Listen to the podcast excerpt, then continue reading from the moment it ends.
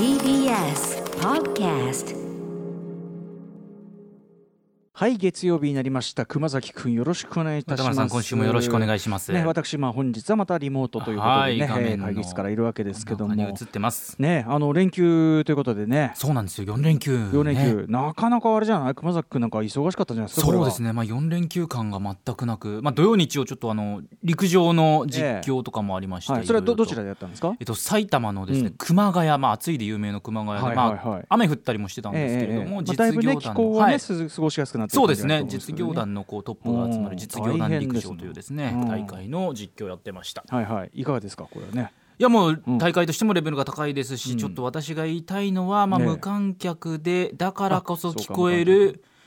その競技場のうん。音楽、音楽流してるのね。音楽を流している。これがですねライムスターが出ヘました。ビロテ。出ました出ました。これさ前にあの国立競技場でねはい。あの日比さんもおっしゃってましたけどあれええゴールデンなんだっけ、ゴールデングランプリ。ゴールデングランプリの時にやっぱりライムスター流れてて、はい。で日比さんが嬉しくなってってええ話してましたけど、ええその時にね、あのーいやどういうんで流してんだろうね？ってでもどうやらそれはあのやっぱ好きなもの流してるらしいなと。そういますよ。要は熊谷に場所変わった要するに国立競技場でもなくもう場所変わったけどこれもう共通項があるとしたら陸上だもんねこれね。そうです。ね多分陸連のその音を決めてる人が多分ライムスターファンなんだろうと。僕ちょっと陸連の知り合いの方になんとなく聞いてみたんですけど、ええわからないって言ってたんですねそのあそう。そんな。聞いてみないとちょっと深くわからないんですけどあなんでなんでしょうみたいな。かだって会場ですごいさガンガン流れてるようなもんなのにね。ガンガン流れてます。なかなか選手のコンディションにも影響しかねないさまあ、選手でもねこれがねまたね、うん。歌詞と合うんですよ。歌詞と合う。B ボーイズムのなんかこうええスタートする前に決して譲れないこの美学みたいななんかええ陸上選手がこれまでやってきたプライドみたいなのがこうなんかぶつかるような感じとか。は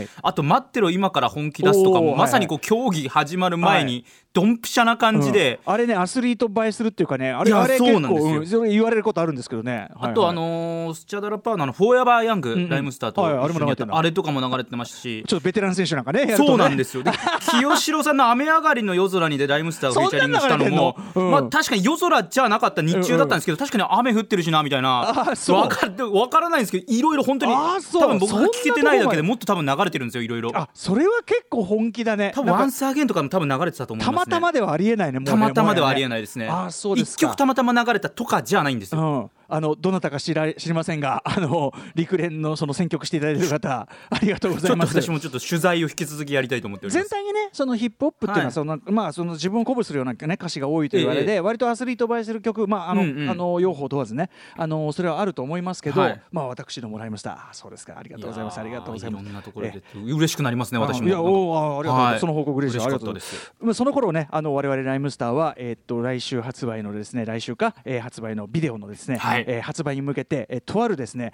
えーメジャーアーティストが必ずこなすメジャーアーティスト限らないね、えーとにかくそのある程度の規模でやってるアーティストが必ず直面するというかこなさなければいけないとある仕事にひいひい言っていたという、はい。えーこの話をしてみたいかと思っております、行ってみましょうか。アフターシックスジャンクション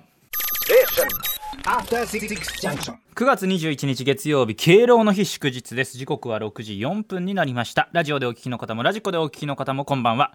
TBS ラジオキーステーションにお送りしていますカルチャーキュレーションプログラムアフターシックスジャンクション通称アトロケ。はい、えーパーソナリティは私ラップグループライムスターの歌丸。本日は所属事務所スタープレイヤーズ事務所からリモート出演しております。そして月曜パートナーは TBS アナウンサー熊崎和人です。私いつものように TBS ラジオの第6スタジオからお送りしています、ねえということで実況アナウンサーはねやっぱり休みの日ほどねちょっとねお忙しくなるという。そうですね。またちょっとまあありがたいことですけど、スポーツもちょっとずつ増えてきて、だね。まあ、あと野球場のね、うん。その観客も増やしてとかまあいろいろちょっと動いてるんですけど、まあ、うんうん。大丈夫かなっていう不安もあり、まあねこればっかりは、ねまあ半分半分ですかね思いとしては。喜び半分それは本当そうよ、はい。あのー街なんかもね人非常にこう人手が多いと。でまあそれ自体お店なんかもねやっぱり大変だったでしょうから、ええ。それ自体戻ってきてくれっていうのもありがたいことであると同時にねうん。感染まだね収まりきってない中でちょっとわからないですからねまあ、少なくともね2週間後の数字とかをちょっと見てみないとねなんとも。そうなんですよね、うん、やっぱ映画館もねその、はい。ずっとあの一席空けで入れてたのっていうのをもう全部入れるところが増えてきて、でえーそこに来て、まあ、ちょうどその、ね、あのクリストファー・ノーランの「テネット」なんていうね、はい。あのビッグタイトルが来ちゃってで結構テネットに限らずやっぱりその街の人手と同じでやっぱりこうなんていうの？あのーずっとこういろいろ皆さんお出かけするのを我慢してた分っていうのがあるのか普段よりやっぱ映画館明らかに混んでてい。やそうですようね、ん、普通だったらここまで入んないタイプのもちろんテネットが入ったりするのは分かるんだけど、うんうんうん。今週あのムミッドナインティーズというね、はい。あのジョナ・ヒルという俳優でもあるジョナ・ヒルの監督作で、まあ、青春映画でちょっと渋めの青春映画なんだけどね、うーんと普段だったらやっぱり満杯ってことないだろうっていうミッドナインティーズがもう満席だったりとかしてるんでやねっ。ぱり我慢してたところでやっぱり行きたいっていう気持ちにはねそうそうなるでしょうし、まあ、もちろんそのね、うん。あの映画館文化栄えるという支えるという意味では本当にこれはありがたいことであると同時にやっぱりね、あのーだからもうあとはもう個々人の気をつけようね。手洗いその消毒みたいなのをここまめにやる。あとはそのエチケットはい。うんぬんみたいなところもうそれぞれもう例えば映画館だったら映画、えースポーツだったらスポーツそれぞれのあれを愛する人が、まあ、これ以上広げないためにもうみんなもうい気をつけて気をつけてそうですなんねまあ個とかみたいな。々のがね、うん。まあ、インフルエンザが去年に比べてかなり減ってるっていうところからもやっぱりマスクとか手洗いうがいの大事さっていうのはよくわかりますから、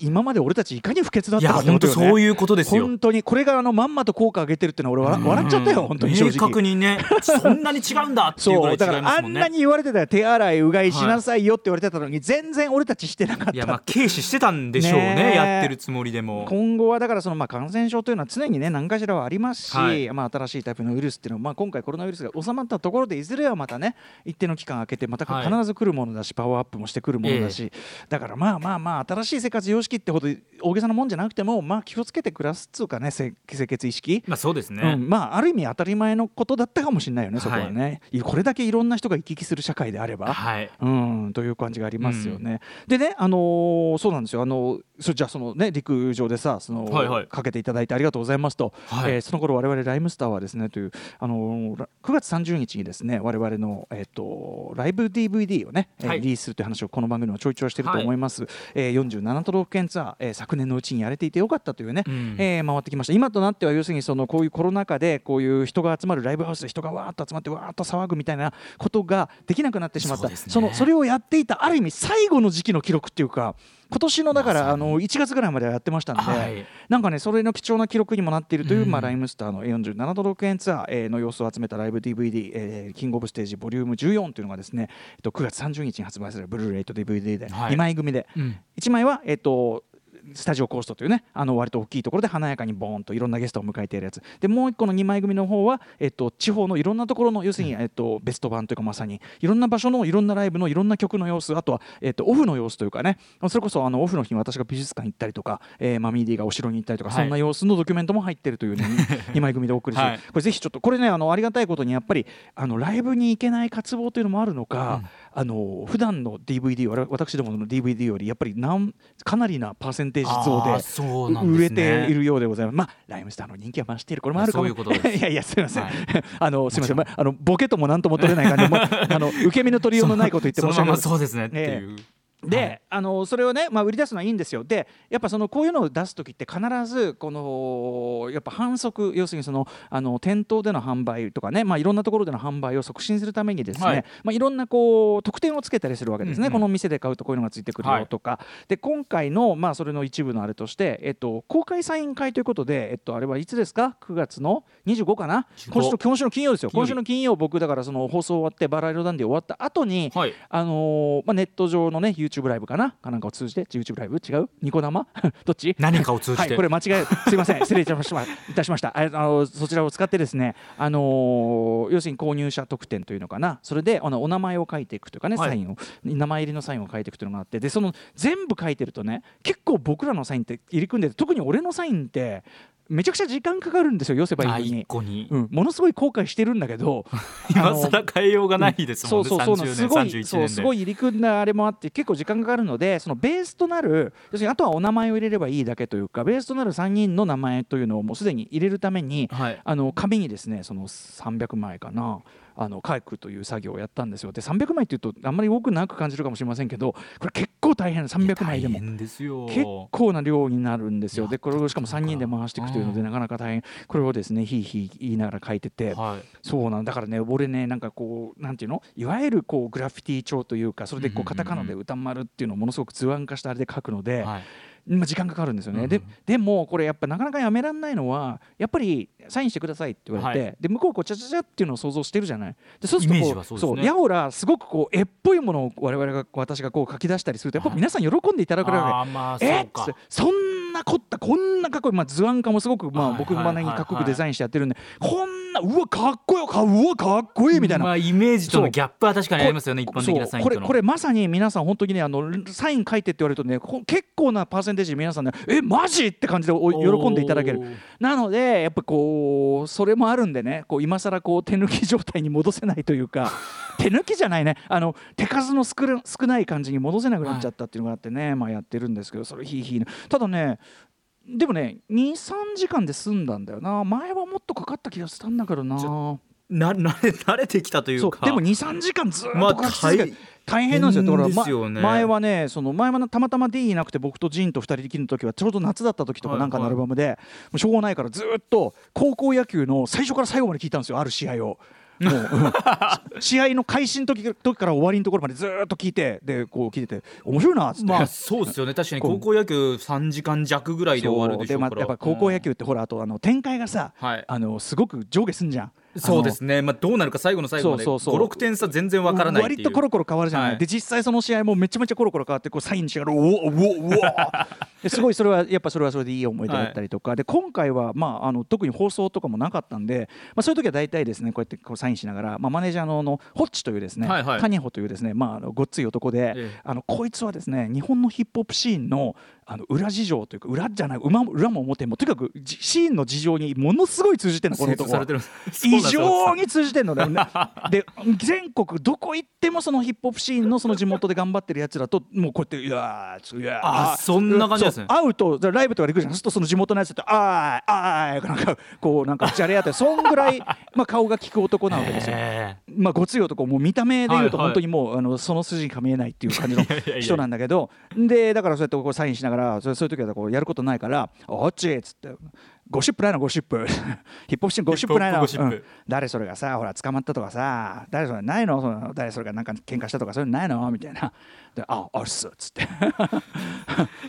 ちょっとこれあんまり言いたくないですけど あるっす。みたいな感じでそういうね あんまり言いたくないですけどそうそうそう。絶対言うやつじゃないですかゴシップを聞いて 我々えマジで？マジで？かなんか言いながらねこうやってサインして。サインに集中できるんですかそれ。いやいやもうそれ時々時折止めておいてえマジで？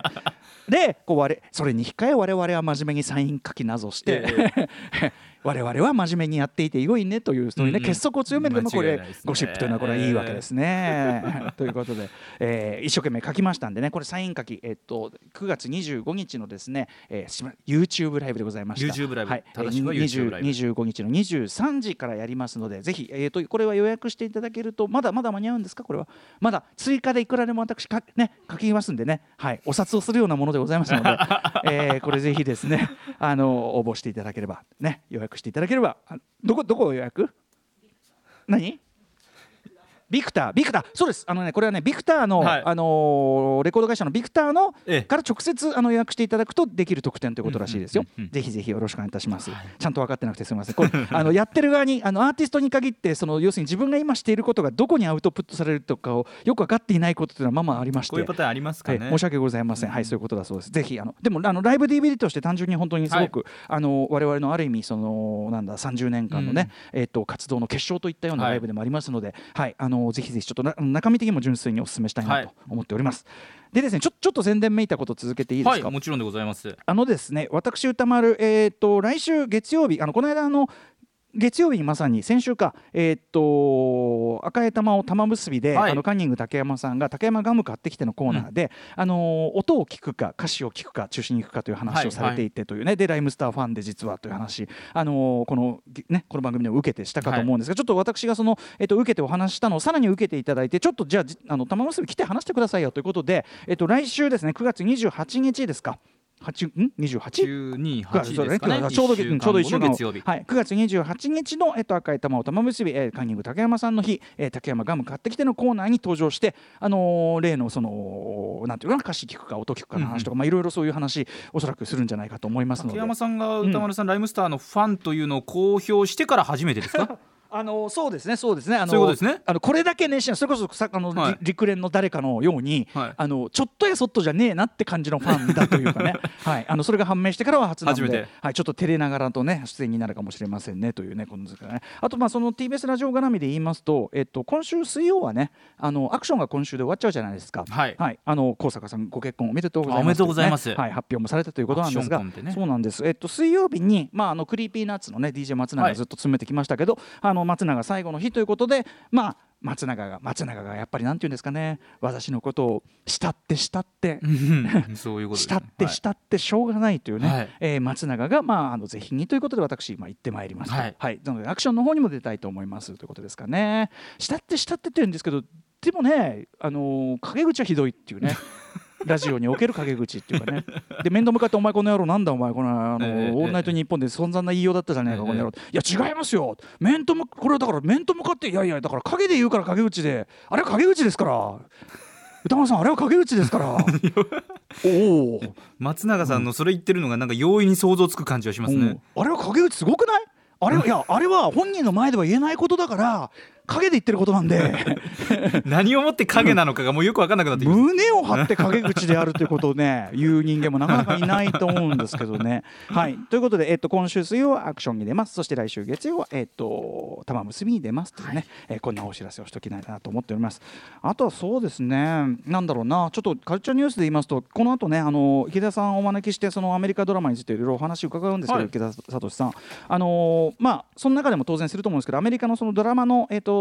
賞のねエミー賞、まあ、ドラマにおけるアカデミー賞的なエミー賞、えーこれでですね「ウォッチメン」というね、はい。えーこの番組を何度となく話題にしてきましたが、えー HBO のオリジナルドラマ「ウォッチメンが」えっと、26ノミネート最なの最多ノミネートされてたんだけど、そのうち作品賞を含む11部門受11賞したということでねね。下馬評通りといったところもありますけども、はい。えーとまあ、この「ウォッチメン」エミー賞を取った件についても池田さんにもお話を伺いたい。と思います、えー改めて言いますとその「ウォッチメン」ってね元は、えー、と80年代でね、はい。えー、とアラン・ムーアさんという、まあ、グラフィックノベル界のもう奇才ですね。奇才アラン・ムーアが、えーとまあ、ヒーローものそれまでのアメコミヒーローものを完全相対化するような、えー視点で作った本当に名作中の名作グラフィック、えーノベルでございます。まあ、熊崎君もぜひちょっと興味あったら。私ですね古川さんにお借りして読みましたよ、あ読んだ？読みました読みました、あいかがでした？いやあのー最初本当にこううんちょっとね難しさというか、るまではね、はい。うん。ただやっぱりこうなんでしょう。中盤以降の次が気になる具合というかうお、はい。こういう展開になっていくんだっていうのが、引き込み力っていうのがやはりこれが名作かっていう感じでした。ああそうかそうか、はい。あのねあのいやよかった方じゃあ楽しんでいただいて、であれはまあそのねあの熊崎君も読んでいただいて分かるように、まあ冷戦下での、うん。えっと核戦争のまあ危機といったあたりをベースにその期間をベースにまあ作られた話ではあって。でも僕はまああれ割と普遍的な話だと思ってて、うんうんうんうん。あの要するにあの人をこうなんていうのかな支配する側の論理っていうのに対して支はい。配される側の言い分もあるぞっていうか、ね、あの中でとある人物人類史上最も頭が良くて、うん。で言ってることもは100%い正しい男のやること、はい。でよくまあ為政者側っていうのが言うこととしてだからこれだけいっぱいを救うためにこれだけの犠牲があったとしても、うん。でも全体を救うんだったんだからそれは必要なんだ。まあうんうん。5億を譲ってその論理が正しかったとして、じゃあその犠牲にされた側の視点っていうのはこうだぞっていうのをあのー漫画ってすごく淡々とすごくコントロールされた駒運びでねグラフィックノベル進むじゃないですか、はい。でも熊崎君読んだ,、ね、読んだらお分かりの通り、ええ。あの後半でずーっと延々見開きであるこう大惨事の様子がうん。ずーっとつ、こう描かれますよね。そこだけはアップというかねそこだけは寄りのカメラで描かれるわけですよね、つまりそれが支配される側そしてその、えー、とお大勢を取るためにという論理のもとに切り捨てられる側のこう視点であると、で例えば原爆の話でいうと、例えば、まあ、アメリカの人とかねいまだにその例えばその戦争を早く終わらせるために原爆というのはじゃあ必要であれは大きく目で目で言えば、えー人命を救った面があるんだみたいなことをいまだにまあそういうことをおっしゃる方、んっていうかアメリカの頃だとおそらく主流の考え方かもしれませんよね。はいでも落とされた側ってい。うのはそうですねそう5億を譲ってそれが正しかったとしてもでも落とされた側のこの側っていうのはこれなかったことにできないじゃないかっていうのをすごく突きつけてだからそういう意味では普遍的なその話だと思うんですね。でで、えー、とそのドラマの方というのはちょっとその視点からまたちょっと要するに新たに作り直して、はい。あのまあ、ブラック・ライブズ・マターの時代にふさわしくと言いましょうか、えー、と今度は完全に人種差別っていうかね、そこのところにこう視点を絞った話で。だからウォッチメンのなんていうかなアラン・ムーアが書いた話ではないのにそのウォッチメンの精神を保ったままリニューアルして見せたというかそういうテレビドラマでもあって、はい。あのーやっぱこの受賞というのはあの、まあ、ご時世というのも含むんでしょうけども、うんうんはい、すごくあの妥当な線かなと思いまして、はい。まあ、池田さんにねちょっと詳しくこの辺りの話もはい。伺えればなと思っております。さあそんな感じでじゃあ本日のメニュー紹介いってみましょう。6時半からのカルチャートークでは今押さえておくべき海外ドラマおすすめの海外ドラマを海外ドラマ評論家の池田聡さんに紹介をしていただきますそして C からのミュージックゾーンライブダイレクトにはブレイクビーツユニットアッシュ F インターナショナルが番組初登場です。さらに7時40分頃からはミニ四駆のアプリミニ四駆超速グランプリとのコラボレーション企画アトロクミニ四駆部極めろ超速グランプリ今夜もリスナーのレーサーからいただいた質問を紹介していきます。あとね実は残り数えるほどになってるかもしれませんからねそうなんです。よまた我々ねこの回ね。勝負もありますからうねんはい。そのあたりもありますが8時からは特集コーナービヨンドザカルチャーこちらノーナ・リーブス西平豪太プレゼンツ。洋楽スーパースター列伝。モータウン特集の前編。ノーナ・リーブス西寺豪太さんによる月一ポップミュージック誌解説企画、えー5月からは時代を80年代から90年代に移して90年代編でねお送りしてきましたけど、今月と来月は特別編ということで、えー20世紀最も影響力を持った黒人音楽レーベルモータウンを大特集いたします、えーということでものすごいね小さい資金から始まって、まあ、デトロイトでねこう始まってですね、えーしかし最終的には本当にアメリカンドリームを実現させる巨大レーベルとなっていった、はい。えービートルズやローリング・ストーンズも憧れたしとにかくヒットを量産した数っていう意味では多分ポップミュージック史上最強のレーベルですよね。はい。えーそんなモータウン。そんなモータウンがどういうふうに出来上がってきたのか。なぜあれほどの名曲が量産されたのかされたのかというドキュメンタリー「メイキング・オブ・メイキング・オブ・モータウン」というこの映画現在公開されてます、これ我々も拝見しました。もう素晴らしかったこれは。はい。ということで、えーこちらが公開中の今だからこそそのモータウンの歴史前期と後期に分けて今日は前期です、えーはい。お送りしたいと思います。豪太くんの、えー特別集中講座です。番組では感想やリアクションなどリアルタイムでお待ちしています。アドレスは歌丸アットマーク TBS.CO.JP 歌丸アットマーク TBS.CO.JP まで。読まれた方全員に番組ステッカーを差し上げます。それではアフターシックスジャンクション行ってみよう。After Six Junction.